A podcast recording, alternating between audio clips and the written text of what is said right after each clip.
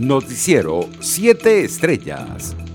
La Comisión Interamericana de Derechos Humanos lamentó el fallecimiento de al menos 19 personas venezolanas, entre ellos niñas, niños, adolescentes y mujeres, que se habrían visto forzadas a salir de Venezuela y atravesar la zona marítima hacia Trinidad y Tobago. La comisión urgió a Venezuela y a Trinidad y Tobago a realizar de inmediato una investigación seria, imparcial y efectiva de estos hechos, incorporando en el análisis posibles situaciones de trata de personas. De acuerdo con información disponible, una embarcación con un grupo indeterminado de personas que dejó la costa de Venezuela hacia Trinidad y Tobago habría naufragado días antes del 12 de diciembre y sus vestigios habrían sido hallados a 6,3 millas náuticas de la ciudad de Guiria, Sucre, dentro de la jurisdicción de Venezuela. Un juez del Tribunal Superior de Trinidad y Tobago determinó que nueve venezolanos, cuatro adultos y cinco niños no serán deportados, al menos por el momento, mientras continúa la conmoción por la muerte de al menos 20 migrantes venezolanos que trataban de llegar a territorio trinitense. Medios locales informan este miércoles de que el juez Ricky Raham accedió a la solicitud presentada en nombre de los venezolanos que como parte de un grupo más grande de 25 entró de forma irregular en Trinidad y Tobago el 24 de noviembre. La aerolínea Laser Airlines informó en un comunicado que hace todos los esfuerzos necesarios con las autoridades competentes a fin de obtener alternativas que les permitan restablecer las operaciones después de la suspensión de los vuelos desde Venezuela a Panamá y República Dominicana. Internacionales. Más de 72 millones de personas han resultado infectadas por el nuevo coronavirus a nivel mundial, según las cifras oficiales de casos confirmados, y 1.628.337 han muerto, según un recuento de Reuters. Las muertes diarias en Estados Unidos por COVID-19 superaron las 3.000 por tercera vez en una semana, mientras el Congreso avanzaba hacia la aprobación de un largamente esperado paquete de ayuda financiera y el programa de vacunación ofrecía una esperanza.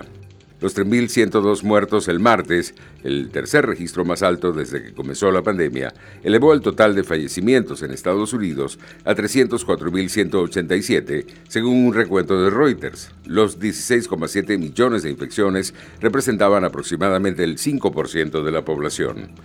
Las inoculaciones de la recién aprobada vacuna COVID-19 entraron en su tercer día el miércoles, reservada para médicos, enfermeras y otros trabajadores de primera línea, junto con los residentes y el personal de los asilos.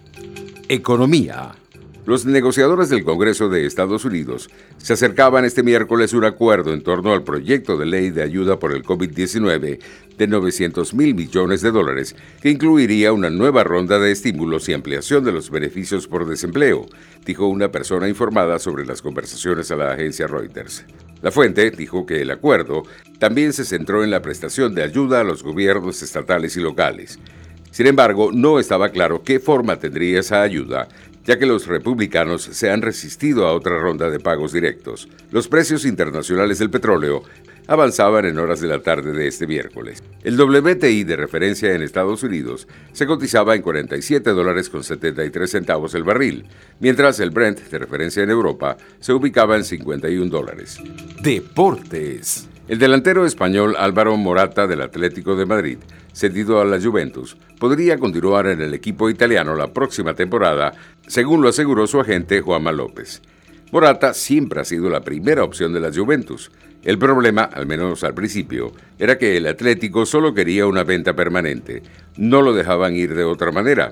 Hacia el final del mercado, sin embargo, se dieron una serie de circunstancias por las que Suárez dijo que sí a los rojiblancos y Álvaro recibió luz verde para ir a préstamo, dijo López. Román Grosjean ha sido operado por las secuelas que sufrió en su accidente durante el Gran Premio de Bahrein.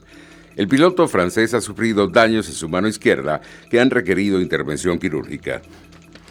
Durante la primera vuelta del Gran Premio de Bahrein, Román Grosjean sufrió un fortísimo accidente. Su monoplaza se partió en dos y el cockpit se quedó atrapado entre las barreras mientras el fuego rodeaba al piloto. Como consecuencia del accidente, el piloto francés sufrió quemaduras en sus manos. La izquierda salió peor parada. Como él bien explica, antes de someterse a la operación, un ligamento de su mano quedó dañado por el accidente. Noticiero 7 Estrellas.